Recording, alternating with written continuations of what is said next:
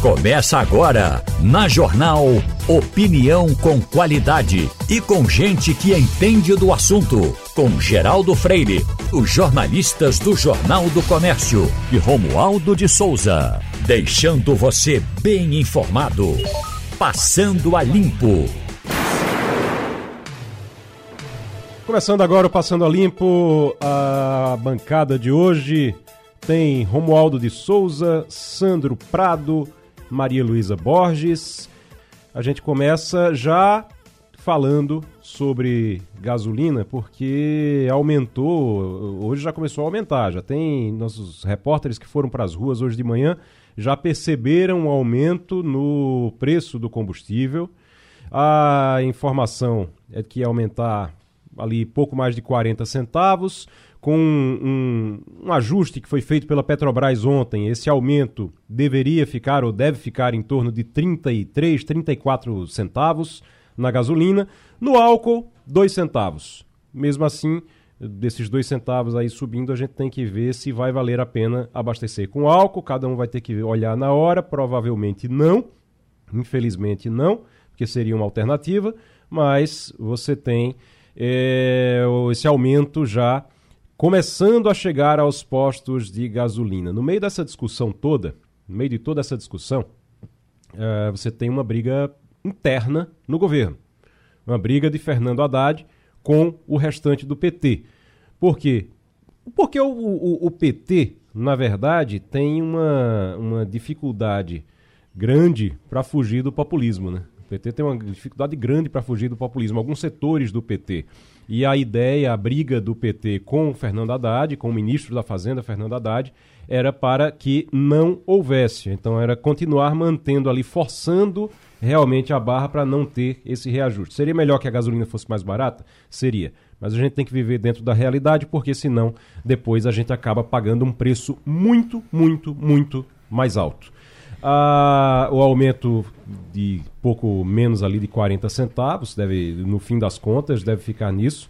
Agora, Fernando Haddad, é impressionante como o, Fernando Haddad, o, a, a, ainda Fernando Haddad ter que brigar com o próprio PT para fazer aquilo que já deveria ter sido feito desde o dia 1 de janeiro. Sandro Prado, muito bom dia. É, esse aumento, ele chega agora, é uma má notícia para o motorista, é uma má notícia para o mercado, mas pelo menos a gente tem aí uma, um alívio fiscal também, um alívio é, fiscal para o governo poder atuar em outras frentes, né? Bom dia. É, bom dia, Igor. É, foi uma manobra é, que a gente até não tinha expectativa, é que ela teve basicamente três grandes medidas que foram tomadas. A primeira foi ontem, né, quando foi anunciado essa redução é, para a Petrobras, para os, as distribuidoras, ou seja, as distribuidoras começaram a comprar desde ontem tanto a gasolina como o álcool com preço mais baixo, que se não tivesse outra medida chegaria para o consumidor final com valor reduzido, mas ao mesmo tempo, é, a partir de hoje, tem um retorno parcial dos tributos que eram cobrados pelo governo federal.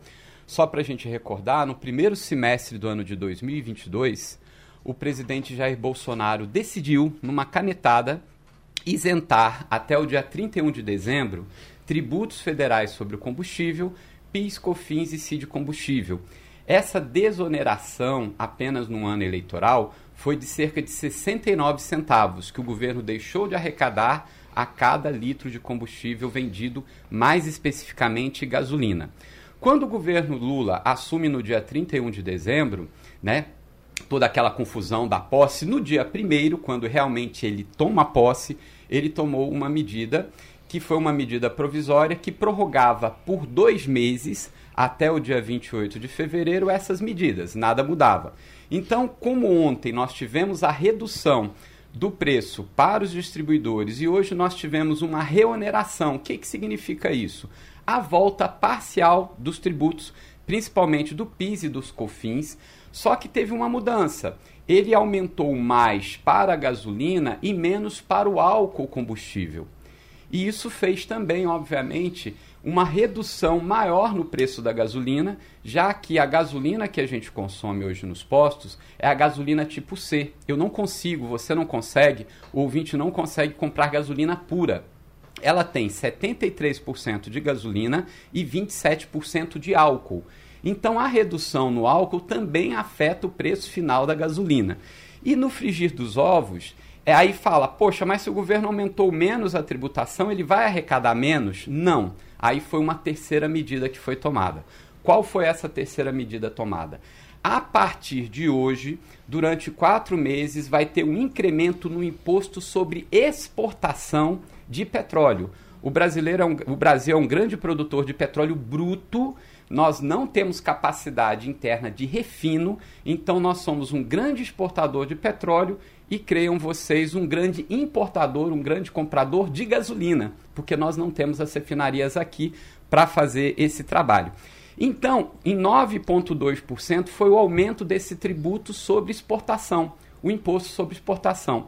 No final das contas, o governo, durante esses quatro meses, terá um equilíbrio fiscal nas contas a Petrobras diminuiu um pouco o preço dentro das medidas do próprio mercado internacional, ainda está funcionando o preço pela paridade internacional. O governo voltou a arrecadar tributos sobre o combustível. Vai chegar em torno de 28 bilhões no final do, do, do ano para poder colocar, para poder investir em outras. Em outros... Exatamente. Uhum. E nós, consumidores, aí vem a má notícia, né, em parte nós teremos um reajuste aí que a gente pode é, colocar entre 25 a 40 centavos. Por que, que você.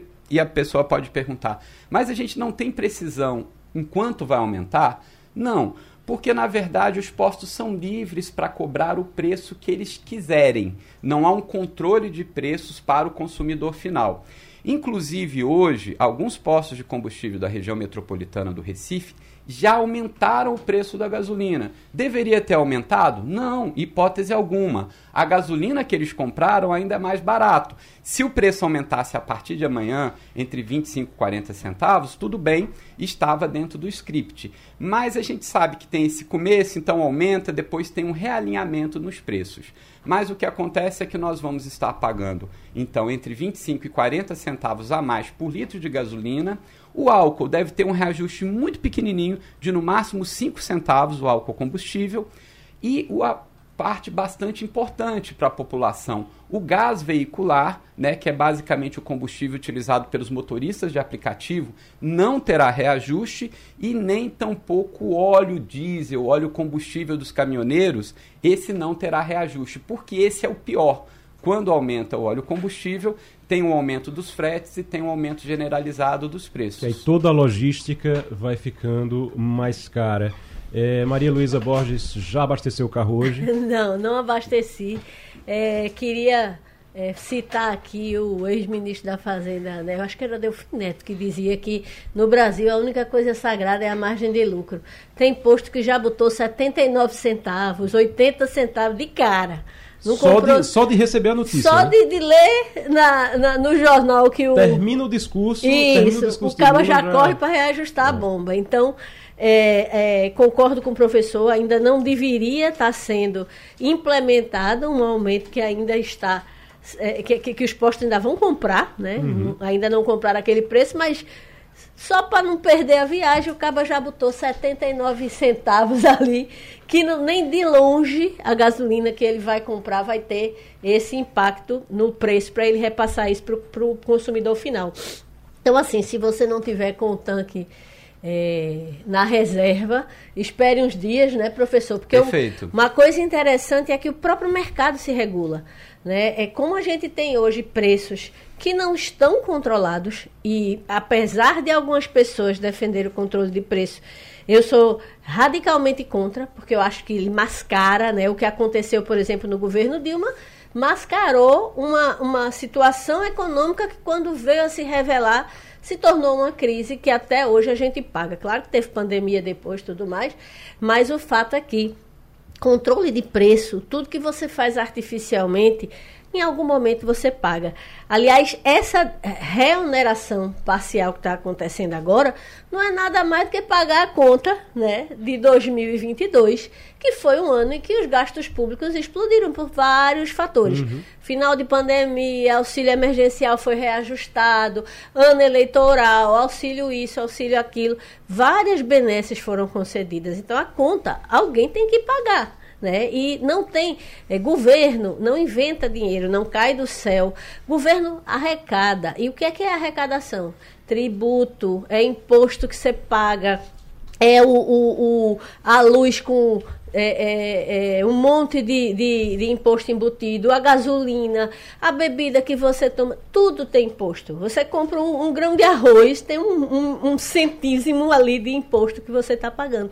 É assim que o governo é, é, paga suas contas. E com, entre essas contas estão tudo que a gente está falando, estão os auxílios, estão os salários Inclusive de servidores. para pagar a Bolsa Família, para fazer Minha Casa Minha Vida. Todos os benefícios tudo. O, o problema é que Lula, a gente fica brincando com a picanha e a cerveja, que foi prometido na, na campanha, mas a picanha e a cerveja, na verdade, é uma representação de todos esses benefícios que não poderão, não poderão é, ser entregues se, se, não, se você não se o dinheiro, a União não tiver dinheiro. Criou-se o gasto, ele precisa ser arcado e, e quem União, arca somos nós. E a União não vende camisa na rua para fazer renda, ela precisa cobrar impostos. Nem, graças a Deus, imprime dinheiro, porque Nem houve época dinheiro. no Brasil. É, houve época que imprimia dinheiro. imprimia dinheiro. Agora, agora o, o, no Globo de hoje, a, a, a Vera Magalhães está trazendo uma informação dizendo que a Haddad ganhou o round, mas não terá trégua.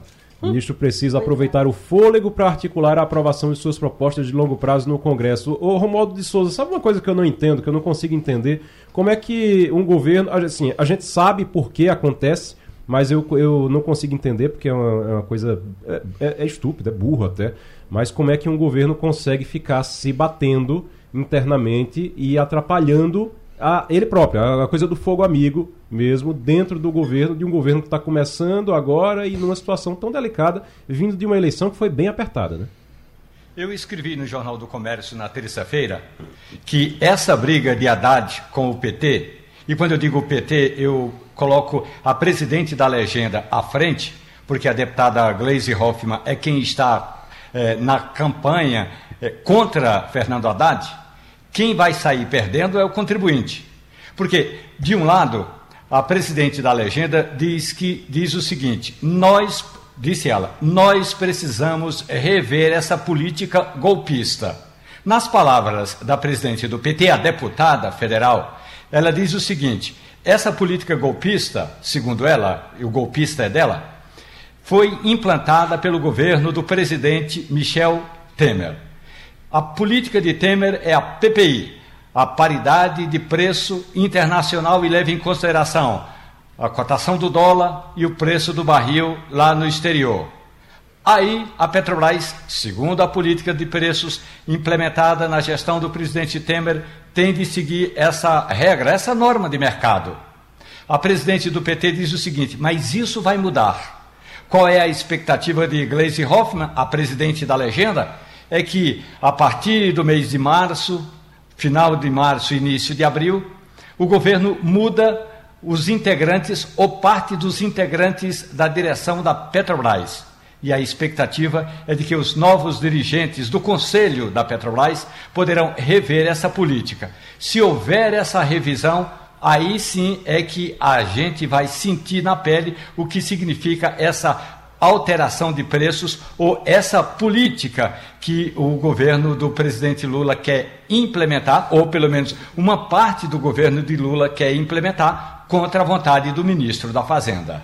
É, você falou agora de Glaze Hoffman, eu fico aqui, viu, Maria e Sandro, eu fico pensando aqui qual é o interesse de Glaze. É, é briga, é, briga interna, é só para ganhar poder dentro do PT? Ou aquela história de que Lula não vai ser candidato à reeleição, que eu não acredito, não sei se vocês acreditam, mas eu não acredito que ele não vai ser candidato à reeleição. E aí fica já todo mundo, eh, todo mundo lá dentro, é, um batendo no outro para ver Tentando quem é que pode ser o sucessor, quem ah. é o ah. herdeiro, né? Será que é briga por herança isso já?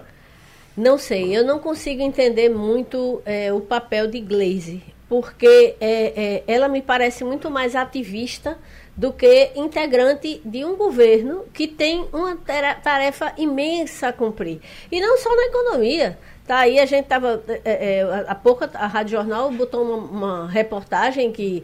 Aliás, não foi nem reportagem, foi o um comentário de Romualdo dizendo assim: vai ficar para o Brasil a conta de salvar a Amazônia, depois de tudo que foi feito, o desmatamento, o garimpo ilegal. Esse combate vai ficar por nossa conta. Então, uhum. tem muita coisa para ser feita.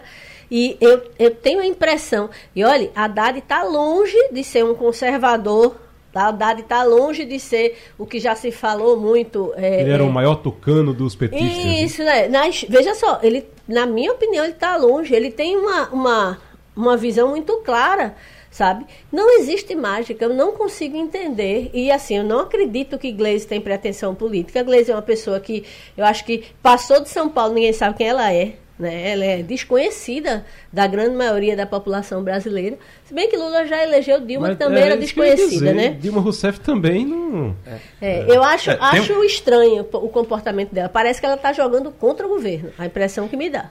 É, Maria Luísa, é, isso é interessante a gente ver que são alguns partidos e alguns deputados, senadores, políticos em geral, que estão acostumados a ficar no movimento oposicionista. Ah, então, o que eles sabem fazer é ser oposição.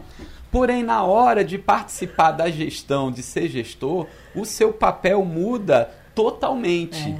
E eles não sabem, às vezes, nem tão pouco administrar, nem tão pouco se comportar como governo. É. Ou seja, agora há uma diferença nítida no papel que Glaze teria que estar tomando como presidente do PT e como política. E parece que ela ainda não conseguiu vestir esse novo ela papel. Ela ainda não soltou o estilingue, né? Ela não descobriu que a vidraça agora é ela. Exatamente, ou seja, ela está atirando nela mesma. É, é, Mas é o Banco Central, o Banco Central liberou um, a consulta para você saber Isso, se tem, se tem valores esquecidos, né, restos é, no sistema financeiro para você saber se você tem algum dinheiro para receber. Tem... Eu, eu confesso que eu botei ontem o meu para ver e apareceu lá: você tem dinheiro a receber. E aí eu nem me animei muito, porque a primeira vez que isso apareceu, nosso querido Fernando Castilho foi lá, fez essa consulta, ficou todo animado. E aí, quando chegou na hora de, que, de aparecer o valor, que disse aqui, ó, só aparece dia 7 de março, para você saber quanto é. Na hora de aparecer o valor, parece que tinha dois centavos na conta dele. Era uma, era uma coisa assim. Esse resto que ele tinha para é, receber. Resto, era, resto é, mesmo. Resto, resto mesmo. Era dois centavos. Vocês, vocês têm muito dinheiro para receber? Se vocês tiverem muito ah, dinheiro para receber. Ah, eu já consultei da vez anterior, não consultei dessa ainda, não tinha nada. Da primeira vez não tinha nada, dessa vez é. tinha, então. Pode ser, não, eu não consultei ainda dessa vez, não. Vou consultar. Começou ontem, né, a consulta. Começou ontem a consulta. Vou consultar, mas sem muita esperança eu não, não devo ter nada a receber. É, quem não consultou, eu acho que é importante consultar pelo seguinte: nós temos lá cerca de 8 bilhões. Só que são é um 24 milhões de pessoas. De credores, né? né? Dessas 24 milhões, a maioria tem centavos. Como eu também consultei da outra vez, eu tinha uma merrequinha menos de um real para receber. Porém, uma ou outra pessoa esquecida aí pode ter um valor substancial, mas é quase como jogar numa loteria esportiva. Ou seja, quem ainda não consultou Consulte. deve consultar, porque quem sabe não tem algo lá do plano Collor, é, alguma coisa mais antiga. São quantos, são quantos bilhões? 8 bilhões. 8 bilhões. É. Só que é. são 24 milhões de pessoas. De credores. Agora também tem o seguinte: 24 milhões. os dois é centavos de, de Castilho. 333, 335 reais em média é. por pessoa. Também vamos eu, combinar. Eu, Se eu os queria... dois centavos de Castilho, mais um real do professor Sandro, mais os dois centavos de Igor, quando junta tudo, tudo isso que essas pessoas não vão se dar o trabalho, porque eu duvido que Castilho vá numa agência bancária pegar dois centavos. Eu, eh, vai gastar mais com passagem. Então, é. a gente, tudo isso, quando prescrever o prazo de consulta, vai ficar para o governo. Não é isso? E, Ele vai internalizar e vai usar para pagar as contas dele, que são muitas. Junta tudo para pagar a conta que tá bom. É, chegou agora pela manhã que uma vereadora foi presa em Caruaru. A vereadora foi presa por causa da popular rachadinha. Juliana Rodrigues tem informação. A vereadora Cátia das Rendeiras, do Republicanos, foi presa hoje pela manhã aqui em Caruaru através da Operação Primos, coordenada pelo delegado Jeová Miguel e vinculada ao Departamento de Repressão à Corrupção e ao Crime Organizado. A investigação foi iniciada no mês de março do ano passado, de 2022, com o objetivo de identificar e desarticular a associação criminosa voltada à prática de peculato, quando o funcionário público, em razão do cargo, tem posse de bem público ou se apropria ou desvia bem em benefício próprio. A vereadora Cátia das Rendeiras eh, foi presa em relação ao servidor Carlos Mateus Lúcio Pereira, de 27 anos. Ela está sendo acusada de rachadinha quando pegava o salário desse servidor, o Carlos Mateus, e dividia para ele e outra pessoa. Então, ela está sendo acusada disso. O delegado, o Jeová Miguel, irá conversar com a imprensa em coletiva às 11 horas da manhã e após essa coletiva de imprensa, a vereadora será encaminhada ao Fórum de Caruaru, onde passará pela audiência de custódia e será encaminhada ao, à penitenciária de Buíque. Ainda hoje pela manhã, a vereadora foi ao Instituto de Medicina Legal aqui em Caruaru, onde passou pelo exame de corpo corpo de delito já retornou a Dinter aqui em Caruaru e nós seguimos aqui aguardando a coletiva de imprensa com o delegado Jeová Miguel a partir das 11 horas da manhã, quando Após essa coletiva, a vereadora Cátia das Rendeiras, do Republicanos, será levada ao Fórum de Caruaru e passará pela audiência de custódia. Juliana Rodrigues, Rádio Jornal, Rádio Notícia. Ô, Romualdo, é... Aí em Brasília, se fizer uma, uma, investigação dessa aí em Brasília, vai alguém preso por essa coisa da rachadinha? É, porque suspeita sempre tem, né? Sempre circula informação sobre isso. A Câmara dos Deputados concluiu no ano, aliás, na gestão passada, vamos usar a palavra correta, na legislatura anterior, uma série de investigações e todas elas foram arquivadas. É bom lembrar que o Conselho de Ética da Câmara e a Comissão de Ética do Senado ficaram fechados durante a pandemia e por isso mesmo as investigações foram meio que atrapalhadas pelas circunstâncias da pandemia. Ocorre que, se na Câmara Federal as denúncias já não aparecem tanto com tanta frequência como era no passado, em várias assembleias legislativas, o STJ, o Superior Tribunal de Justiça, tem ao menos 19 processos em investigação. Aí vamos imaginar. Os ministros no STJ são 33. Desses 33, a maioria já está assim abarrotado de tanta coisa para fazer. Então são vários processos, são várias medidas que eles têm que julgar. Então, de fato, o processo é lento.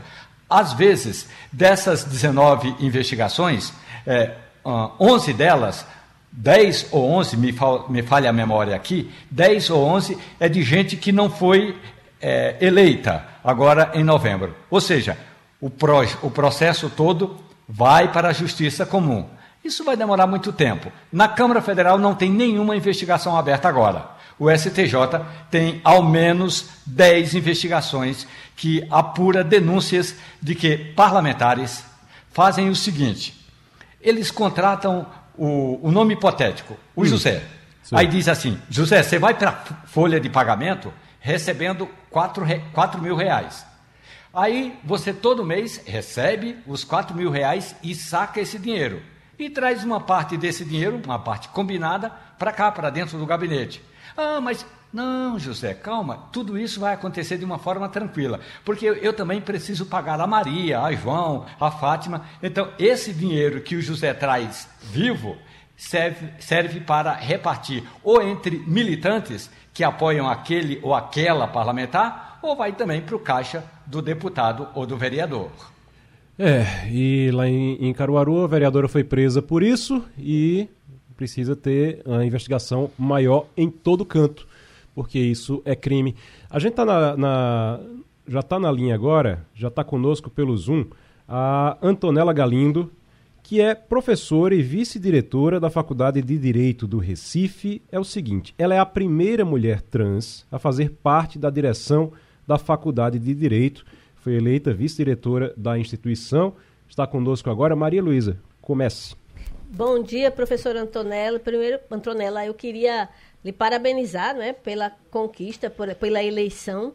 É, eu, a gente faz muita é, é, matéria e fala muito da questão da, da visibilidade trans e da, de uma das principais bandeiras né, das pessoas trans, que é a questão da inserção no mercado de trabalho. A gente sabe que é uma, uma pauta importante para toda, todas as pessoas trans de maneira geral e todas as pessoas que, que entendem e que, e, é, é, é, e que fazem da sua, da sua vida uma tentativa de inclusão. Eu queria que a senhora compartilhasse a sua história, como é que foi assim a sua inserção no mercado, como foi que a senhora conseguiu chegar nesse posto e como é que, que outras pessoas trans podem é, tentar se inserir no mercado, é, é, é, que é uma pauta tão importante para toda a comunidade. bom dia, bom dia a todas e todos, né, aí da, da Rádio Jornal. Agradeço bastante o espaço né, que concede ao tema, concede a, a, a possibilidade de minha participação aqui. É, e para nós foi uma, uma grande vitória, uma vitória muito significativa, não só por esse aspecto, mas também pelo aspecto de que eu e o professor Torquato, né, que é o candidato, é, foi nosso candidato a diretor, é, foi, nossa mensagem foi bem aceita pela comunidade é, e os três segmentos, por sua maioria, em todos os três segmentos, nós vencemos nas eleições para a direção. É, sobre, a, a, sobre a pergunta, eu diria o seguinte: no meu caso específico, eu é, assumi minha nova identidade de gênero muito recentemente. Então, eu tive, na verdade, uma carreira anterior, na verdade, construída é como, é, é como um homem padrão. Né? No caso que eu nasci biologicamente homem e é, tive uma, uma trajetória de autodescoberta nesse, nesse, nesse, nessa é, particularidade é, da minha condição de mulher trans, é, mas eu fiz, eu tive uma carreira anterior, inclusive quando eu ingressei na universidade, ingressei ainda na minha identidade de gênero anterior. Então, é, no fundo, no fundo, a minha condição, digamos assim, a, a, primeira vez que eu fui posta à prova foi nessas eleições, é, já na nova identidade de gênero. Né? Foi uma, inclusive, uma, eu, eu costumo dizer que foi uma ousadia do, do professor Torquato, meu é, querido amigo, é, de me chamar para compor a chapa dele, mas ele acreditou muito que a, a, a faculdade, os segmentos da faculdade estavam preparados para isso. Mas a trajetória profissional das pessoas trans ela é muito difícil, né? porque é, vejam que para eu poder construir essa, essa minha carreira, é uma carreira, é, digamos assim, que eu tenho um claro currículo para estar. Muitas pessoas questionam, ah, porque eu estou sendo muito chamada para entrevistas, para para compartilhar esses momentos e tenho aceito, na medida do, do, que eu posso, eu tenho aceito o máximo possível. E ficam às vezes questionando: ah, mas por que não falam do currículo dela? É, é, por que se destacam isso? Mas é exatamente por esse aspecto, porque outras pessoas já passaram pela direção tanto da Faculdade de Direito do Recife como de outras, é, competentes profissionalmente, tanto quanto eu, ou mais do que eu, ou menos do que eu, mas enfim, é, com competência semelhante. Então, isso não é notícia. Uma pessoa competente a, a, é, a ocupar espaços de poder, no, no, sentido de direção de instituições, não é uma notícia que chame tanta atenção. Agora, o fato da minha transexualidade, o fato de eu ser uma mulher trans, com todo o estigma que isso carrega, é, de fato vira notícia. Né? Então é normal que a imprensa se interesse, é normal que as pessoas se interessem por esse fato, porque é um fato realmente inusitado. É a primeira vez na história da Faculdade de Direito, que tem 195 anos, que isso acontece. É, na verdade, é para as próprias mulheres, né? Só, só tivemos na Faculdade de, Direito do Recife uma mulher diretora e uma mulher vice-diretora. Sou a segunda mulher vice-diretora e a primeira mulher trans. Então, é, isso mostra o quanto nós estivemos excluídas desses espaços. Então, exatamente por isso é que é importante a minha presença nesse espaço e é importante uma discussão como essa, né? Do quanto é, pessoas trans podem ser é, valorizadas pelos seus talentos, valorizadas pelo que elas possam ter capacidade de produzir e não carregarem esse estigma, né? não, não serem jogadas.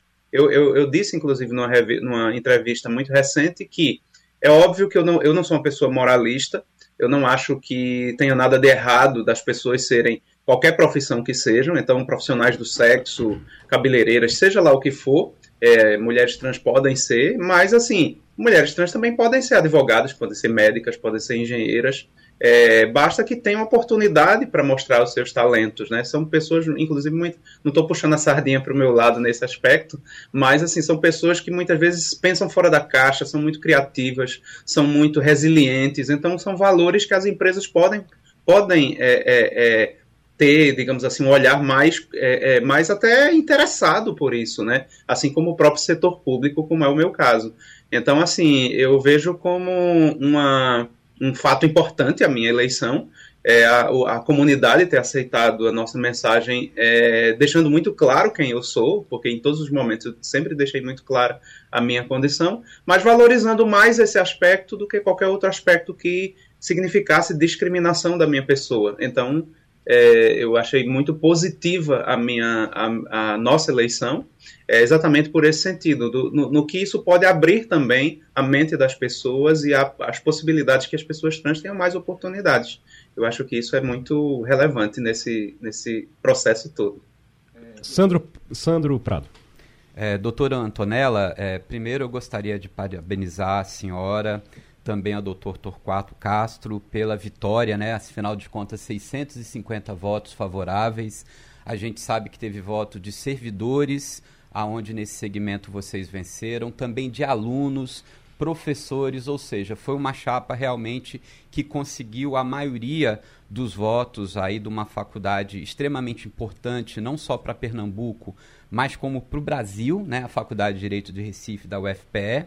E a gente sabe que a senhora teve uma trajetória muito importante na área jurídica, conseguiu fazer o mestrado, o doutorado, passou no concurso para professora de uma grande instituição. Hoje, além de professora, milita na área de direito constitucional, defendendo também o direito das maiorias na área de direitos humanos. Então, realmente é um símbolo muito grande e essa vitória, com certeza, ela vai ficar marcada, vai ficar tatuada na história da Universidade Federal de Pernambuco. Mas a partir dessa vitória, qual é né, o planejamento é, dos senhores em relação às atividades, às atitudes, às mudanças que vocês pretendem tomar à frente da direção da Faculdade de Direito de Pernambuco? Bom, obrigada pela pergunta. É, Para nós, realmente foi é, muito importante, inclusive, essa, essa, como você bem destacou, a, a, própria, a própria vitória nos três segmentos. Né? Então, é algo que eu gosto sempre de destacar, é, embora o segmento dos professores tenha um peso maior nos votos, mas, assim, nós vencemos nos três segmentos, o que mostra que é, a comunidade aceitou muito a nossa proposta. É, no entanto, é, em relação ao, ao, que nós planejamos, é, nós é, colocamos, já durante a campanha, algo muito enfático na ideia de horizontalidade. Então, a ideia de que a faculdade precisava, pela nossa constatação e pela constatação de muitos colegas do grupo que nos apoiou, é, especialmente dos professores que nos apoiaram, mas também tivemos grupos de alunos e de servidores que também fizeram isso, da necessidade de uma faculdade mais democrática, mais inclusiva e mais participativa. Então, a nossa ideia, inclusive já na campanha, foi de estabelecer uma relação de horizontalidade com a comunidade.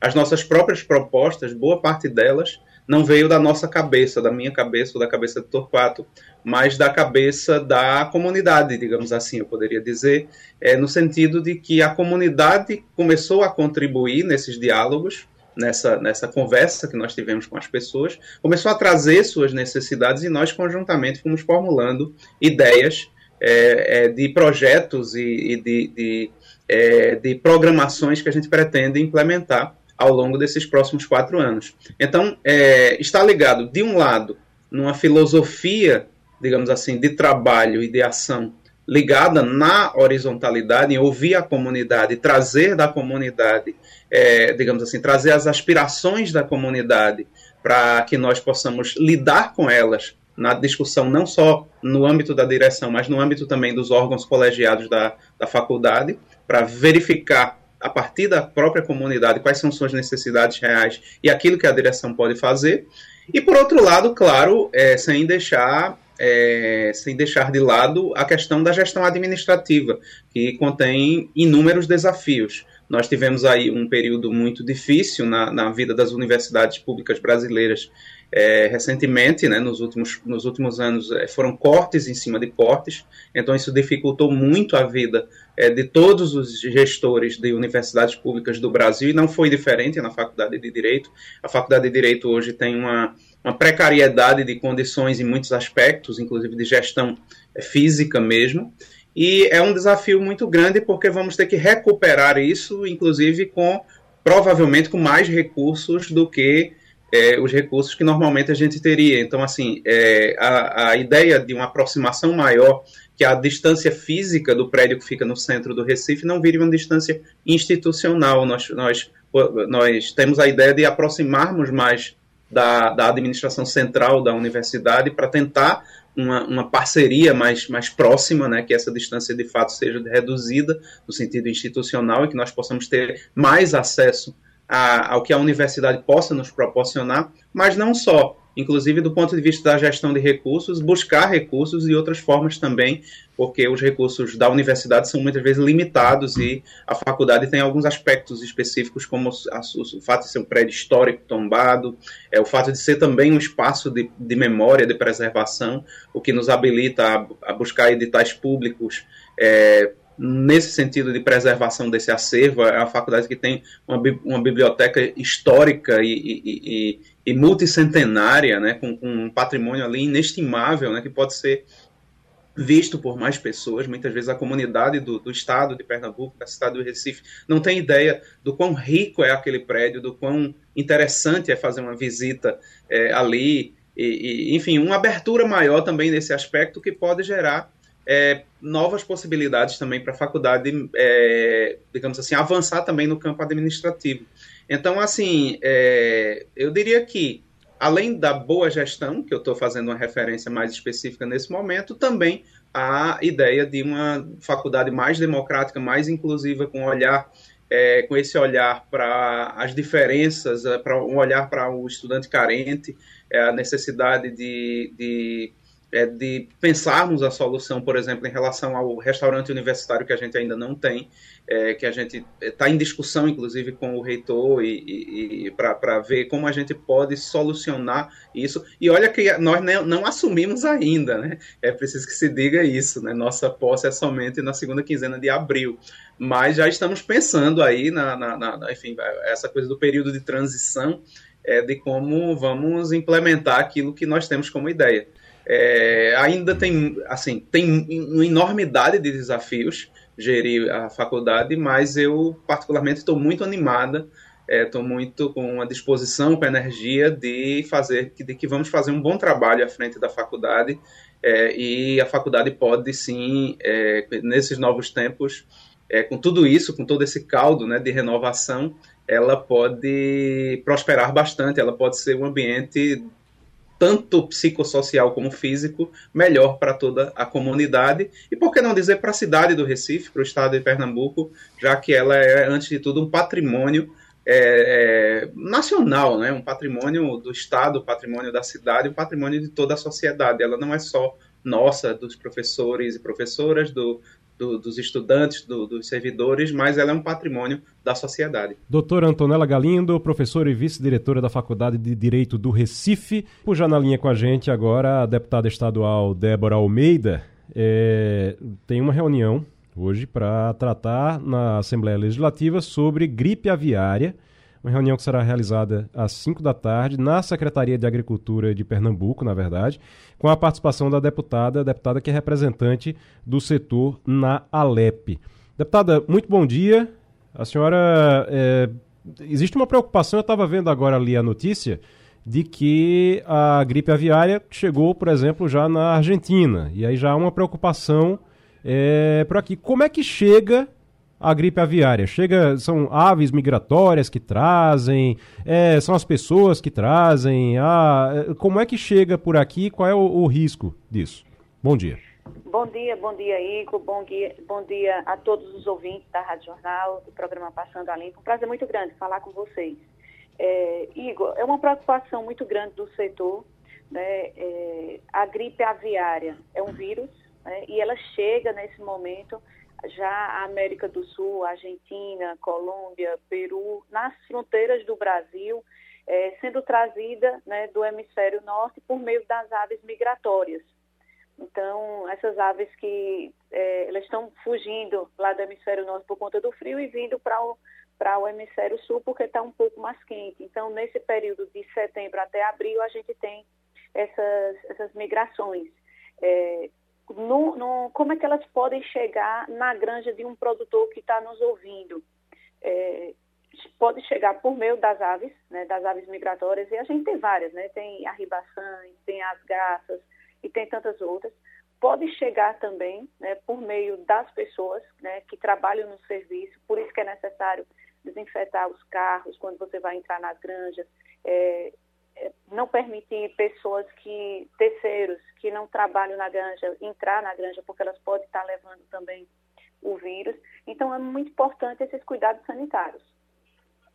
O é, Romualdo de Souza tem pergunta para a senhora também. Deputada, muito bom dia. É, muito bom há dia, uma irmão. preocupação, sobretudo com a entrada dessa gripe aviária ali no Uruguai. Nós temos uma fronteira, uma fronteira seca, que precisa ser muito bem fiscalizada. O Ministério da Agricultura e Pecuária mandou para a fronteira, deputada, uma equipe de técnicos que está orientando quem passa pela fronteira para fazer exatamente esse processo de que a senhora está tratando aí, que é preciso até desinfectar os veículos, os animais, tudo que passa na fronteira. Claro que é uma forma de impedir a chegada dessa gripe. Agora, qual é o risco é, de a, nossa, a, a, nossa equipe é, de produtores é, aviários, de produtores é, de ovos, é, de essa gripe chegar a Pernambuco, deputada? Existe esse risco, né, a partir do momento, o Brasil ele tem é, fronteiras de dimensões continentais, né, então tem ali o Uruguai, tem a mais parte ali de cima também, então é possível se entrar, né, tomara que não entre, mas é possível que se entrar. Entrando, Romualdo, existe um risco muito grande, por quê? Porque a patogenidade ela é muito alta, então cerca de 80% é, das aves elas, elas, elas morrem, né, elas desenvolvem estilo uma gripe, é, a crista fica inchada, então tem vários sintomas. E tem, às vezes, algumas que nem, nem desenvolvem sintomas. E a gente vê, por exemplo, nos Estados Unidos, onde existia uma contaminação já atual, é, vários plantéis tiveram que ser sacrificados né, para poder controlar. E isso prejudica muito, né, tanto a economia quanto principalmente é, o ovo, que é essencial na alimentação do nosso povo, chegar na mesa é, da população. Sandro Prado. É, doutora Débora, primeiro gostaria de parabenizar né, pela sua eleição aí pelo município de Garanhuns. E realmente esse é um assunto que preocupa. São Bento. São Bento, é, só. É, perdão. É, que preocupa a, toda, a todo pernambucano, a todo brasileiro, porque nós somos, além de tudo, um dos maiores exportadores de frango do mundo, na verdade, o primeiro em carne de frango. É, 94% dos lares brasileiros consomem a carne é, de frango. É, nós também temos é, o Nordeste, ele é o Pernambuco é o maior produtor de ovos aqui do Nordeste, né, um dos cinco maiores do país, e hoje é o que está no prato do pernambucano é o ovo, a carne de galinha, a carne de frango, conforme cada um é, comenta. E a gente sabe que depois do sacrifício é, desse plantel, tem que ter o vazio sanitário, que demora às vezes 15, um mês, é, para que possa receber essas novas aves, elas demoram para crescer. Isso tudo vai trazer um reajuste, um aumento muito forte no preço dos ovos, da carne, que a gente já tem sentido nos centros urbanos o famoso carro do ovo, todo mundo sabe que a cada final de semana que passa, o preço está mais caro. É, essas medidas que podem ser tomadas através dessa reunião. Realmente, a gente pode ficar tranquilo é, em relação à gripe aviária, que todas as medidas estão realmente sendo tomadas para que ela não chegue nas granjas aqui é, de Pernambuco, principalmente aí na região de São Bento? É, Romualdo, o, o produtor é, na avicultura, por exemplo, Pernambuco é o quarto maior produtor de ovos do Brasil. É, a gente vê aqui, é, principalmente aqui em Pernambuco, a avicultura de uma forma muito profissional, né, com muito cuidado, cuidado sanitário. Então, a gente vê por parte dos produtores uma atenção e um cuidado já bastante é, é presente. Por exemplo, a maioria dos galpões com telamento, né, com cuidados. Então, a VIP ela também faz um trabalho muito importante e a Dagro ela já vem fazendo um trabalho. Essa reunião de hoje ela vai ser muito importante para poder fazer essa integração, essa conversa né, da Secretaria de, de Agricultura, da Dagro com os produtores, com a VIP, porque, por exemplo, o que você falou, o controle também da entrada de aves que chegam ao nosso estado. Né? é, outros estados, por exemplo, tem aquela galinha pé seco que vem para as feiras, né, que sai de outros estados e vem para Pernambuco, né, e entra pelas nossas fronteiras e chega nas nossas feiras. Então, é necessário também um controle nessas fronteiras, né, para que saiba-se exatamente é, a origem de cada uma dessas aves, a origem, né, se está se tendo cuidado sanitário para evitar essa, a circulação do vírus se por acaso ele chegar é, ao nosso país. E para complementar, é, Romalda, nós temos em Pernambuco hoje uma produção diária de 14 milhões de ovos. Né? E grande parte, assim, muita parte desse, desses ovos, eles, eles são é, exportados para outros estados. Né? Então, Pernambuco, é, o ovo está na mesa de todo mundo. Né? E é um, um alimento muito nutritivo, um alimento com preço é, que hoje ele pode estar ainda na, na, na, mesa das pessoas. É importante que a gente busque também políticas públicas para baratear o custo da produção e baratear ainda mais esse ovo na mesa é, do povo pernambucano para que a gente possa também matar a fome do povo. Deputada, muito obrigado pela participação. Deixa eu perguntar, inclusive, porque ontem a senhora se ausentou da reunião na Alep e a informação foi que tinha passado mal. A senhora está bem, está recuperada já? Tô, tô sim. Tava muito calor ontem aqui na Leb, a gente logo cedo, o ar-condicionado não estava funcionando. Eu cheguei logo cedo lá na, na, comissão, mas terminei passando mal. Eu tenho umas plaquetas muito altas e aí o calor terminou passando, mas eu estou bem. Daqui a pouquinho a gente vai ter a, as comissões novamente. Se, se resolve, se resolve hoje essa, a, a, votação das comissões? Acredito que sim, se muito Deus quiser. Tá bom. Muito obrigada também pela preocupação, muito obrigada né, pela abertura que a Rádio Jornal sempre dá para que a gente possa estar tá, né, conversando sobre avicultura, conversando sobre políticas públicas tão importantes para o nosso povo pernambucano. Um abraço, Romualdo, um abraço, Igor, um abraço a todos os ouvintes. A gente conversa agora com o secretário da Fazenda, Wilson José de Paula, secretário da Fazenda do Estado de Pernambuco. É, o governo do Estado ontem anunciou que estava quitando dívidas no valor de 756 milhões de reais deixadas pelo governo anterior. A informação é que ficou uma, um débito, um, uma dívida de quase um bilhão para pagar e que o governo Raquel Lira está pagando aí com toda dificuldade, mas está pagando.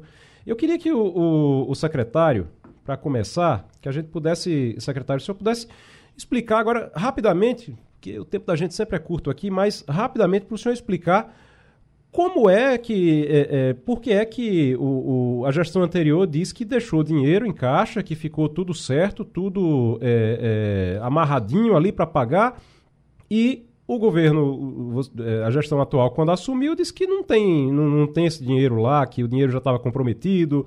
É a história de, tá bom, tem dinheiro aqui, mas ao lado estão os boletos para pagar. Como é que foi, é, como é que o, senhor recebeu o cofre do governo? Conta pra gente. Bom dia. Bom dia. Bom dia, Igor. Bom dia a todos, é, todos os ouvintes. Obrigado pela, pela oportunidade. Bom, inicialmente é importante a gente destacar, é, nós tivemos a publicação do, do relatório, é o relatório previsto na Lei de Responsabilidade Fiscal, então onde de fato os números ali são demonstrados. Então, para que a gente não fique nessa provocando até uma confusão, né, do, foi dito uma coisa e está sendo dita outra. Então, o relatório foi publicado e nós, nós, a partir de agora, nós estamos trabalhando com os dados do relatório. Então, dados públicos, e inclusive é, é fiscalizado pela Secretaria do Tesouro Nacional. Uhum. Então, de fato, é, nós temos esses 750 milhões que são é, decorrentes de prestação ou fornecimento do ano passado. Nós estamos honrando com todos, obviamente, porque foram serviços prestados ou mercadorias adquiridas que, que cujo, cujos débitos são existentes e a gente não poderia, não, não nos furtaremos a deixar de pagar. E ao mesmo tempo também estamos honrando com os compromissos ordinários do ano de 2023. Então, nós, tive, nós temos essa dívida, já fizemos o pagamento aí um percentual bastante alto, ainda resta algum, a, a, a, alguns débitos a serem quitados, que nós estaremos fazendo aí nos próximos dias. É, de fato, nós recebemos o caixa com 330, 340 milhões, e durante a própria semana, a primeira semana de janeiro, nós tivemos que honrar com várias, é, vários compromissos, de forma que o caixa foi recebido com um valor insuficiente para o pagamento. Bom. Então tinha o dinheiro lá, tinha o dinheiro lá, mas tinha o, os boletos superavam o dinheiro que tinha lá, é isso? Então. Exatamente, superavam. Agora, pois, ah, mas e o caixa que existia? Que dinheiro era esse? Como de fato, é, é, nós tínhamos outras rubricas, mas eram, eram recursos, e são recursos, que são estritamente vinculados. Então, não são recursos de livre utilização pelo, pelo poder público. Então, realmente, você tem recursos que são vinculados que você não pode utilizar para pagamento de qualquer boleto, vamos dizer assim. Então, talvez essa, essa, essa, esse debate aqui esteja confundindo um pouco as pessoas, enfim. É, Sabe por que, secretário? Livre, eu não o dinheiro consigo... livre para pagamento dos boletos uhum. era, é, é, era bastante limitado. Secretário, eu não consigo acreditar que, assim, fica nesse bate-boca de ah, é, não, nós deixamos dinheiro, nós não deixamos dinheiro. Eu acho que isso acaba não levando a nada, absolutamente nada. Mas é, é, onde é que está o engano, então, do governo anterior? Porque o governo anterior disse que não é nada disso. Inclusive, eu estou com uma nota aqui que eles mandaram. Eles tinham mandado já uma nota falando sobre, sobre isso, falando que. Acho que está no blog de Jamilda até. É, falando que não, que ficou dinheiro sim, que tem, é, foi deixado o dinheiro em cofre, que estava tudo certo. Eu, eu não acredito que seja só realmente. Eles, qual é o motivo do engano deles? Onde é que eles estão enganados? Eu acho, eu acho que não há engano. Eu acho hum. que tem que ser dito para que, que serve o dinheiro que ele está afirmando que deixou. Então, de fato, ficaram 303 milhões, que eram insuficientes para os boletos de livre pagamento. Certo. Isso está registrado. Aí, ó, ah, um valor financeiro de mais de um, um, de um bilhão, de dois, sim, pode, pode haver, mas esse dinheiro não pode ser utilizado para pagamento das, do, dos débitos ordinários. Então, são, por exemplo, vou te dar um valor uhum. do Fundef são aproximadamente 900 milhões que eles estão em caixa, mas são recursos destinados, é, vinculados, inclusive por lei estadual aprovada em julho do ano passado, são dinheiro exclusivo para a educação. O recurso realmente está lá. Uhum. Mas ele não pode ser utilizado. Então, é que, é, qual, qual, é a. Mas ele, mas ele pode ser utilizado para a educação, mas já está comprometido, é isso? Exatamente. Então, assim, eu tenho boletos para pagar tinha e tenho para pagar relativos a débitos passados, mas esse dinheiro não serve para esse pagamento. É mais ou menos como para o, o, ouvinte que está em casa entender, é mais ou menos como se ele tivesse com uma conta de luz de 150 reais para pagar, ele tem 150 reais ali, num, num, ele tem um bolinho ali com 150 reais em cima da mesa, mas ele não pode pagar a conta de luz com aquele dinheiro, porque aquele dinheiro é para pagar o aluguel, é isso? Exatamente. Tá. Esse dinheiro você só pode utilizar para o aluguel. Então você vai ter a sua luz cotada com o dinheiro em cima da mesa. Entendi. É isso. Romualdo de Souza. Então, assim, afirmar que tem um dinheiro, não Sim. há equívoco uhum. em afirmar que tem um dinheiro. Certo. Você, assim, poxa, o dinheiro está ali, mas para que, que ele serve? Uhum. Romualdo de Souza tem uma pergunta para o senhor. Bom dia para o senhor. Secretário, Bom dia. tem uma questão que é muito importante, que ontem a reportagem da Rádio Jornal conversou com o presidente do Congresso Nacional e mais uma vez o presidente do Congresso disse que antes de se falar em reforma tributária, é preciso reunir de novo os secretários de Fazenda dos estados, depois os governadores estaduais, para se falar nesse chamado pacto federativo.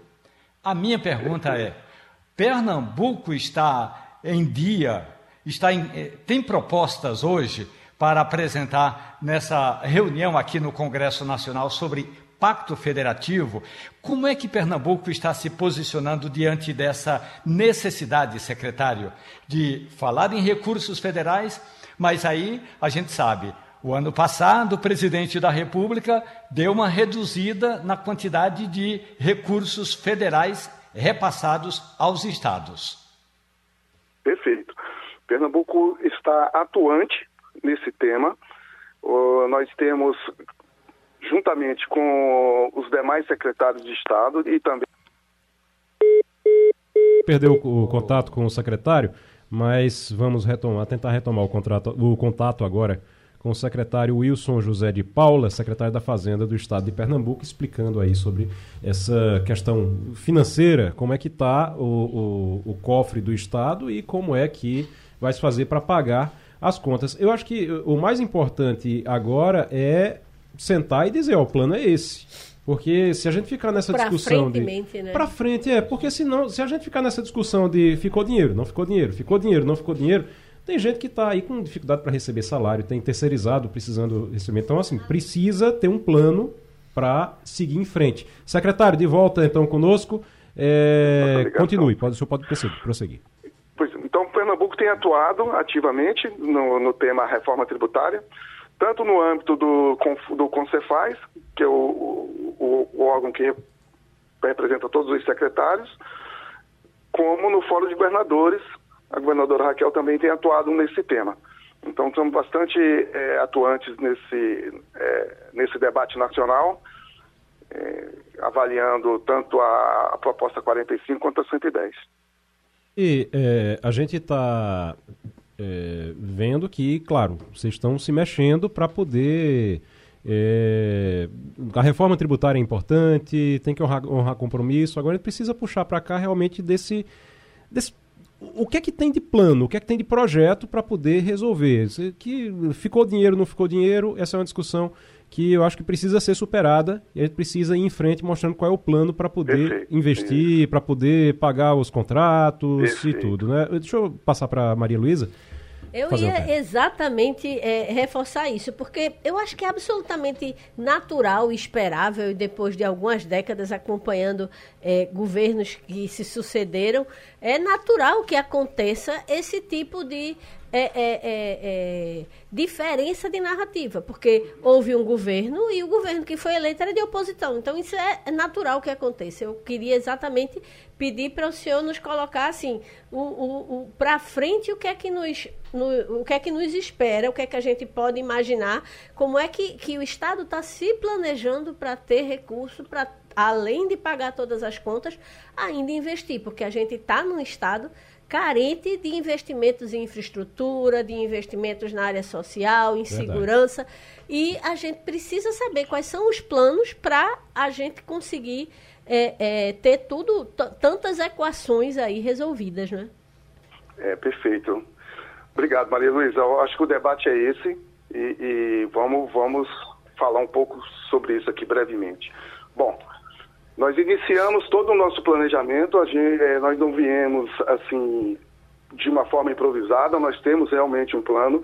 A situação do ponto de vista financeiro e todo esse debate que foi feito, havia já havia um diagnóstico já feito, então a gente vem trabalhando dentro de um planejamento. Esse planejamento iniciou pelo plano de racionalidade dos gastos, então nós temos hoje um decreto que está sendo monitorado é, pela Secretaria de Fazenda, Procuradoria, Controladoria e Casa Civil, mais o planejamento.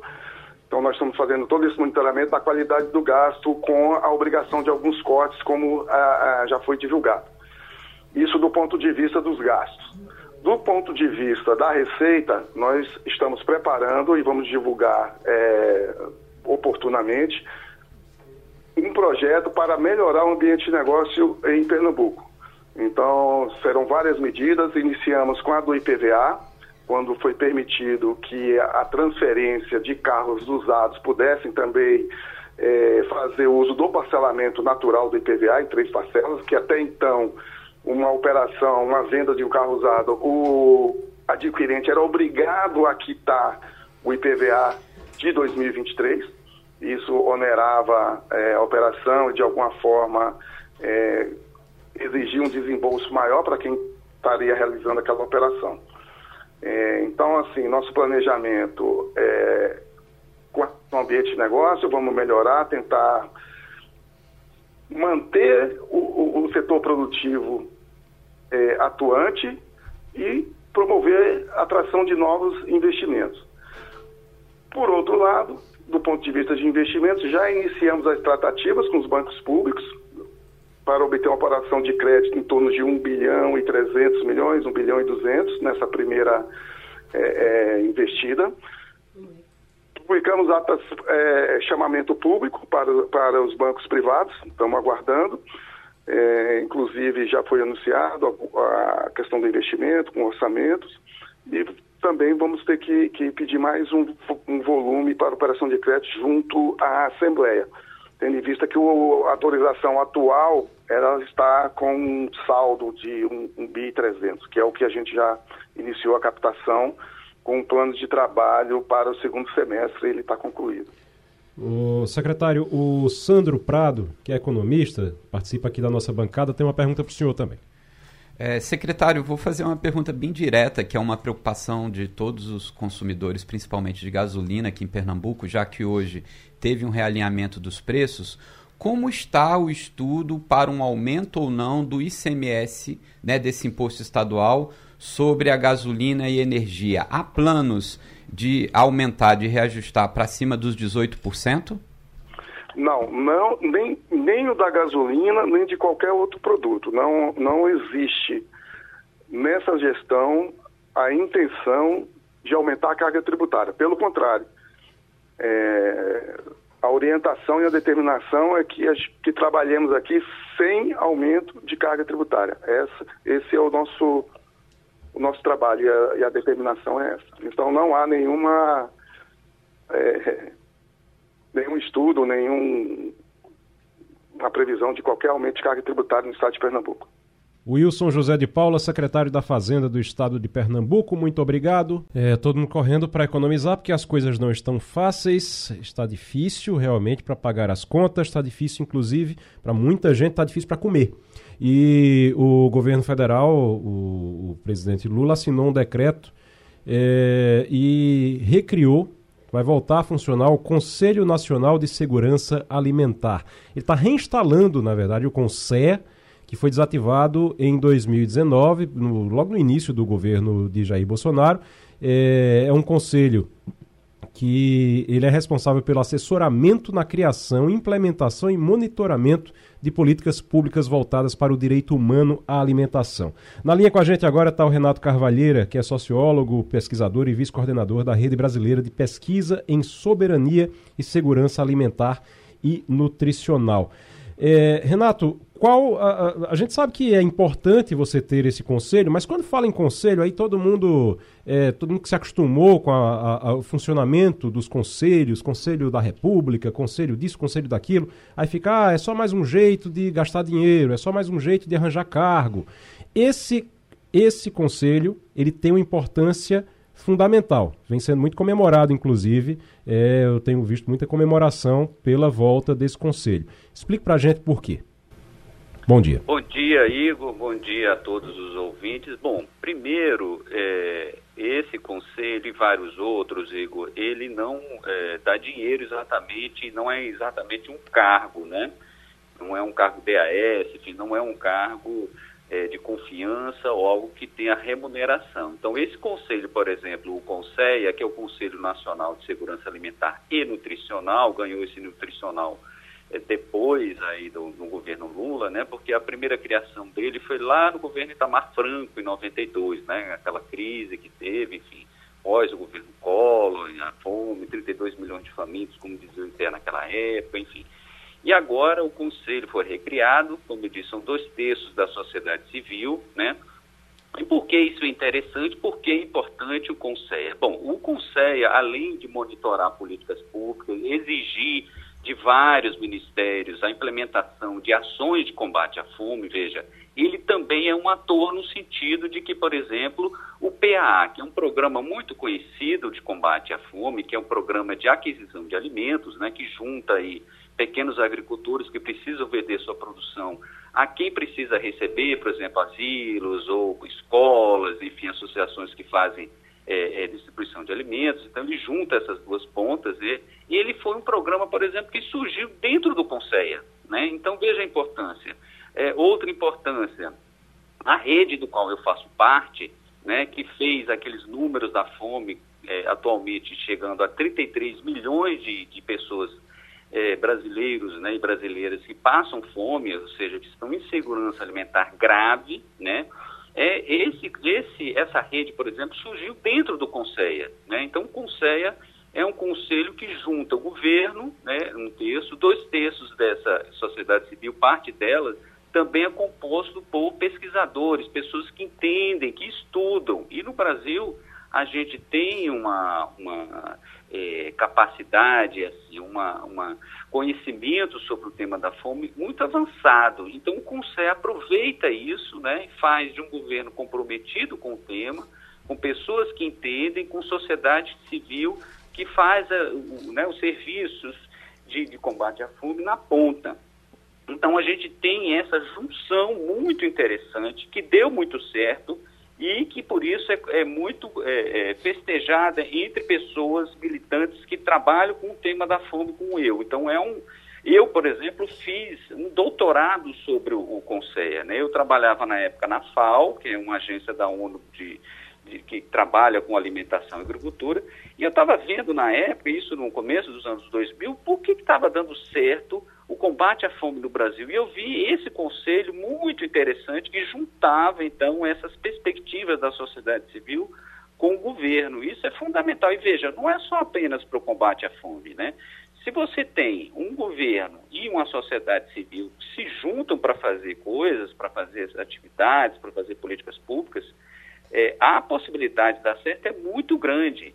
E aí eu, eu para terminar, tem um conceito muito interessante que é o da democracia participativa. Uhum. Ou seja, esses conselhos servem para monitorar, para é, sugerir políticas, para consertar políticas, para consertar rumos que possam estar errados, para é, suprir lacunas que possam não estar é, é sendo é, é, efetivadas, enfim, aplicadas pelo governo. Então, esses conselhos eles não são para criar cargo, eles não são aí por um acaso, eles fazem parte de uma estratégia que é muito interessante, que dá muito certo, que vai qualificar políticas públicas, melhorar as políticas públicas, que é a participação de pessoas que entendem sobre aquele assunto. Porque, veja, quando um ministro chega, não necessariamente ele entende muito daquele assunto, né? São políticos. Então, as pessoas que entendem estão parte na sociedade civil, parte na academia, fazer uso dessas pessoas no sentido de aconselharem o que é melhor é fundamental. E a gente tem isso na saúde, a gente tem isso na, no meio ambiente, e a gente tem a volta desses conselhos, portanto, para qualificar. E por, eh, por fim mesmo, eu volto a, a, a, comentar algo, aliás, volto não, vou comentar algo que é bastante interessante, que é o Conselho em Pernambuco. Né? O Conselho uhum. em Pernambuco está fazendo eh, a sexta conferência é, em, em, em, final de julho, 25, 26 e 27 de julho, em Recife, né, ainda não tem um local definido, mas aí eu faço uma chamada para os pernambucanos aí, né, que trabalham com isso, enfim, que participem dessa conferência, essa conferência das diretrizes para o governo do estado fazer suas ações. Né? Então é muito importante a participação da sociedade civil, do setor privado, enfim, da academia, né, os universitários aí, para ajudar o combate à fome, que não se faz sozinho. É, a, a, o combate à fome não se faz sozinho, não é um governo que vai dar a solução, é a sociedade civil junto, é setor privado, enfim, são todos nós que a gente tem que combater esse mal, essa chaga, como dizia Josué de Castro, né? uma chaga que encontra-se no Brasil, mas em outras manchas né, desse mal na, na, na população mundial. Maria Luísa Borges. Doutor Renato, eu queria lhe fazer, na verdade, duas perguntas, se eu tiver tempo para isso, Igor, que eu não sei como é que está aí nosso, nosso Vamos rapidinho. É, a primeira é, diz respeito ao que nós testemunhamos. Eu acho que o Brasil ficou estarrecido com as imagens é, da situação dos índios Yanomamis que foram divulgadas no início do ano. Né? Aquela situação de, de fome extrema. Eu acho que os especialistas têm até um nome, acho que é Quaxiacó, né? que vem lá do, de, um, de um dialeto africano. É, a minha pergunta, a primeira pergunta é: a rede de alguma forma tem mapeado alguma outra situação tão extrema quanto a dos Yanomamis que precisa de uma ação urgente, como tá, é, é, é, é uma verdadeira operação de guerra está se fazendo lá? Essa seria a primeira pergunta. E a segunda é: o Brasil passou pela é, Bolsa Família, auxílio emergencial, Auxílio Brasil, voltou a ser Bolsa Família e não consegue resolver a questão, o senhor deu aí o número de 33 milhões de pessoas em insegurança alimentar. Ou seja, a, o simples pagamento de um auxílio não é suficiente para resolver a situação. Então, a minha primeira pergunta é se existem outras populações naquela situação de fome extrema que a rede tenha mapeado. E a segunda, se com todos os auxílios que a gente sabe que são importantes e que são impactantes também nas contas do, do governo, não se conseguiu ainda resolver, qual é o passo seguinte para se conseguir de fato atacar a questão da fome no Brasil? Então, então vamos lá. A primeira pergunta sobre os Yanomamis é que ontem mesmo, né, após o Conselho ter assumido, a primeira reunião do Conselho, então, foi sobre justamente a questão dos Anomamis. É gravíssima a situação, não só dos Anomamis, como da população indígena em geral, no Maranhão, Pará, enfim, várias regiões desse país. As populações é, é, indígenas sofrem sofrem muito. Isso, como vocês sabem, sofre desde 1500, né? Desde que foi descoberto, a gente literalmente dizima a população indígena, né? No caso dos Anomamis, foi um, um desleixo do governo passado de deixar os, os garimpeiros, enfim, invadirem a terra, contaminarem os rios, uma série de desgraças que hoje a gente vê numa desnutrição gravíssima das crianças, crianças morrendo, idosos, é, adultos, enfim. Cachocó é uma das doenças, né? existem várias, né? Quando você está com fome, você pega mais fácil qualquer outra doença que você possa imaginar. Então, com relação aos indígenas, obviamente, a população prioritária, a rede pensando, vem desenvolvendo um aplicativo para pesquisas com essa população específica, ou seja, as populações indígenas, seja ela onde estiverem, quanto elas estão na escala de insegurança alimentar. Isso é uma coisa que a gente precisa fazer e estamos ajudando e vamos ver se o governo também nos ajuda a desenvolver essa pesquisa em termos nacionais. Existem outras populações? Existe. População quilombola, população negra, população de rua. Todas essas populações sofrem e sofrem muito com a fome. Sofrem muito. Você precisa ir para longe encontrar um índio isolado, no caso dos Anomamis. Basta em Recife, qualquer esquina, que vocês vão ver a população de rua. Qualquer outra grande cidade desse país, população de rua sofrendo e muito para conseguir seu alimento. A segunda questão com relação à Bolsa Família, por que, que a Bolsa Família sozinho não dá certo? Ora, não dá certo porque a questão da fome é um problema complexo, já dizia José de Castro, tanto nas suas causas quanto nas suas soluções. Não é uma bolsa é, de, de um, um, recurso para a família somente que vai é, ajudar o problema da fome no país. Porque, veja, você precisa aumentar o salário mínimo, né? você precisa fazer políticas para a agricultura familiar, e aí eu lembro, por exemplo, na agricultura familiar, o Temer tirou, extinguiu o Ministério do Desenvolvimento Agrário, está voltando agora. Né? Não voltou com o Bolsonaro, enfim, a, a questão do agronegócio ficou apenas com os grandes, grandes produtores e tal, e não teve nenhum apoio para os pequenos.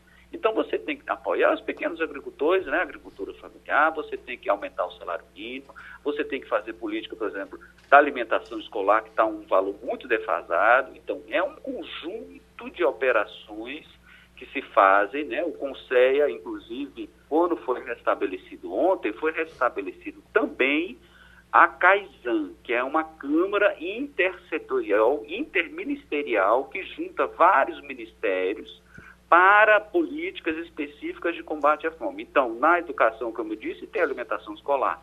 Política das mulheres, claro que política das mulheres tem que fazer alguma coisa. As mulheres que a gente entrevistou, né, a gente fez um inquérito justamente nesses 33 milhões de famintos, que, por exemplo, as mulheres, quando são chefes de família, sofrem mais fome do que os homens. E quando as mulheres têm crianças, sofrem mais ainda. Então, você precisa de políticas específicas para as mulheres. Então, enfim, é um conjunto, não é uma coisa só. O Bolsa Família faz parte de uma estratégia maior de políticas que você tem que atacar. População de rua, por exemplo, é muito difícil você dar é, é, a Bolsa Família. Não tem moradia, não tem, muitas vezes, documentos, enfim. Você tem que ter uma específica, política, política específica para essa população, entende? Então, são um conjunto de operações, um conjunto de políticas públicas, juntamente com o governo estadual, municipal e, e federal e sociedade civil, né, para a gente combater esse mal. Fico à disposição, agradeço muito o, essa, essa querida é, equipe e esse, essa rádio jornal que sempre acompanha esse assunto com muita delicadeza, com muita atenção. Muito obrigado. Professor, é, obrigado, obrigado pela participação. Professor é, Renato Carvalheira, sociólogo, pesquisador e vice-coordenador da Rede Brasileira de Pesquisa em Soberania e Segurança Alimentar e Nutricional. É, a gente é, a gente sabe que existe, como ele estava dizendo, é importante essa informação de que o conselho não tem ali pagamento. É isso, Romualdo? Tem outros conselhos que são desse jeito também? É, alguns conselhos, o, o presidente Lula está querendo recriar o Conselhão. O Conselhão é um grupo de estudos que orienta, que recomenda o presidente da República é, quando vai tomar algumas decisões, inclusive decisões do ponto de vista da legislação trabalhista, que aí o movimento sindical está presente, inclusive com relação a mudanças é, na grade curricular, o conselhão sempre foi chamado. Agora, nesse caso específico do CONSEA, tem um aspecto que eu considero muito importante, que é o seguinte: no passado, o CONSEA foi um dos órgãos que ajudou o governo federal na chamada, que eu gostaria de chamar a atenção para o termo, a, a, a chamada segurança hídrica. E quando falamos de segurança hídrica, estamos nos referindo a quem mora no sertão, sobretudo no, no sertão nordestino e no norte de Minas Gerais, com a experiência das cisternas, um programa desenvolvido pela Caritas Brasileira, pela ASA, que é uma associação de várias organizações não governamentais. Então, do ponto de vista desses conselhos, claro que aí é evidente que quando for quando acontece uma reunião aqui em Brasília, aí as despesas são pagas pelo conselho. Tem uma verba para pagar despesa de deslocamento, mas não tem despesa para remuneração, ao contrário, por exemplo, eh, do que significa ser integrante do conselho da Itaipu Binacional, que você recebe em média 50 mil reais por reunião. Não tem nada a ver uma, uma reunião de um conselho da Itaipu, por exemplo, como uma, é, uma experiência importante, como foi a experiência do Conselho no passado. O, ainda, Romualdo, a informação que, que a gente está vendo agora ali, a manchete é que o, após aquele caso de vaca louca, foi no Pará, né? O Brasil deve voltar a exportar Isso. carne bovina para a China. Você está com essa informação já? É, o presidente, o vice-presidente da República, Geraldo Alckmin, conversou ontem à tarde com o embaixador eh, da China. E nesse diálogo, o governo brasileiro só estava esperando o retorno de uma informação que viria de, uma, um, de um centro de estudo e pesquisa eh, no Canadá que analisava exatamente um boi que tinha sido, que tinha apresentado esse sintoma. O Ministério da Agricultura e Pecuária acaba de informar que já está tudo solucionado e que daqui a pouco o ministro Fávaro vai conversar com a imprensa para dar detalhes de como vai ser feita a retomada dessa exportação da carne bovina brasileira. Lembrando que boa parte da exportação de dezembro e janeiro já está em alto mar, portanto, está em container uma parte já está em portos chineses, só aguardando a liberação. Então, essa parte que já está viajando ou já está na China já está liberada, e a outra parte é a parte que vai ser colocada para exportação a partir de agora. Ou seja, é, o boi infectado lá em Marabá, no sul do Pará, é apenas um caso isolado e o, o sintoma continua isolado. O, o Palácio do Planalto está com medo de uma CPI sobre o 8 de janeiro. Por quê, Romualdo de Souza? Porque a, a, se falava, na época da pandemia, se falava que CPI é sempre importante para esclarecer, que quem não deve não teme. Qual é o problema? É, é, seria uma manobra política complicada para o Planalto? O Planalto teme perder o controle e pode perder o controle, até porque esta é uma CPI com. É, é a maioria dos parlamentares que foi atrás das assinaturas com forte vínculo no governo de Jair Bolsonaro. Só para você ter uma ideia, ontem, durante o lançamento eh, dessa frente que estava coletando assinaturas, coletaram, coletando e coletaram, tinha dois ex-ministros de Bolsonaro, Eduardo Pazuello, que foi ministro da Saúde, e você pode imaginar o Eduardo Pazuello pedindo CPI, logo ele que passou a roxo na CPI da Covid-19. E aí tem, uma questão que é o seguinte: o Palácio do Planalto teme perder o controle, como todo governo teme uma CPI. Do outro lado, a, a pergunta que foi feita hoje, ah, numa reportagem da Rádio Jornal, pelo deputado Coronel Meira, do PL de Pernambuco, é a seguinte: onde estavam as autoridades? Onde estava o ministro da Justiça? Onde estava o ministro da Defesa? Onde estavam os comandantes do Exército, o comandante da Polícia Militar? Onde estava o governador do Distrito Federal? Então, todas essas perguntas, segundo uh, o, o, relatório, uh, desculpa, o requerimento que foi apresentado uh, pelos integrantes desse grupo de oposição que querem a CPI, é onde estava a ação do governo federal e do governo do Distrito Federal, porque já era 8 de janeiro. Então não tem desculpa que estava em transição, já era o novo governo. Sandro. É, uma, só para reiterar uma questão em relação à exportação da carne bovina, Sim. É, ela é muito importante para o agronegócio brasileiro. O Brasil é o maior exportador de carne bovina do mundo. É, e no último governo a gente teve muito em tela essa questão Estados Unidos e China. Né, uma briga mais política, uma questão mais ideológica. Mas hoje a China é o maior comprador de produtos agrícolas e pecuários e criatórios do Brasil, né, de matéria-prima, de commodities. Então, ele tem o dobro das compras, isso de uma maneira geral, é, em relação a todos os produtos brasileiros. Ele é nosso principal parceiro.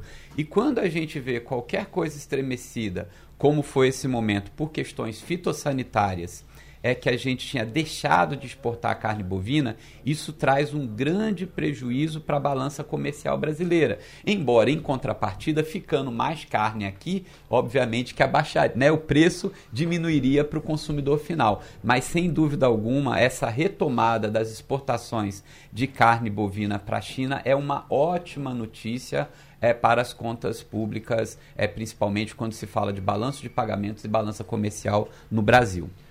Maria, para a gente encerrar? Eu estava vendo aqui os temas de Romualdo é, muito interessantes e é, é engraçado, Romualdo, ver hoje essa galera que está defendendo a CPI. Exatamente, é, é, muito curioso. Exatamente quem reclamava da CPI. Quem reclamava da CPI. Eu estava vendo a, uma. É, fazendo monitoramento de rede social, estava a Carla Zambelli. CPI já, precisamos de CPI. Eu, eu acho isso muito curioso. E ainda no monitoramento social é, o, o, perfil de Bolsonaro está tirando uma casquinha grande na história do aumento de combustível também. Tá aproveitando. O que era. Agora tem um detalhe, Maria Luísa. É. Que, que, ontem no grupo que apresentou esse 30 segundos, Romualdo. e mais uma vez, quem acompanha CPI aqui em Brasília sabe onde pode dar. Agora, rapidamente, no grupo que pedia o a, a aprovação dessa CPI, tinha um parlamentar com uma tornozeleira no calcanhar direito. Zé Trovão. Tá aí então, é sinal dos assim. tempos que o Brasil vive. Terminou passando a limpo. A Rádio Jornal apresentou opinião com qualidade e com gente que entende do assunto. Passando a limpo.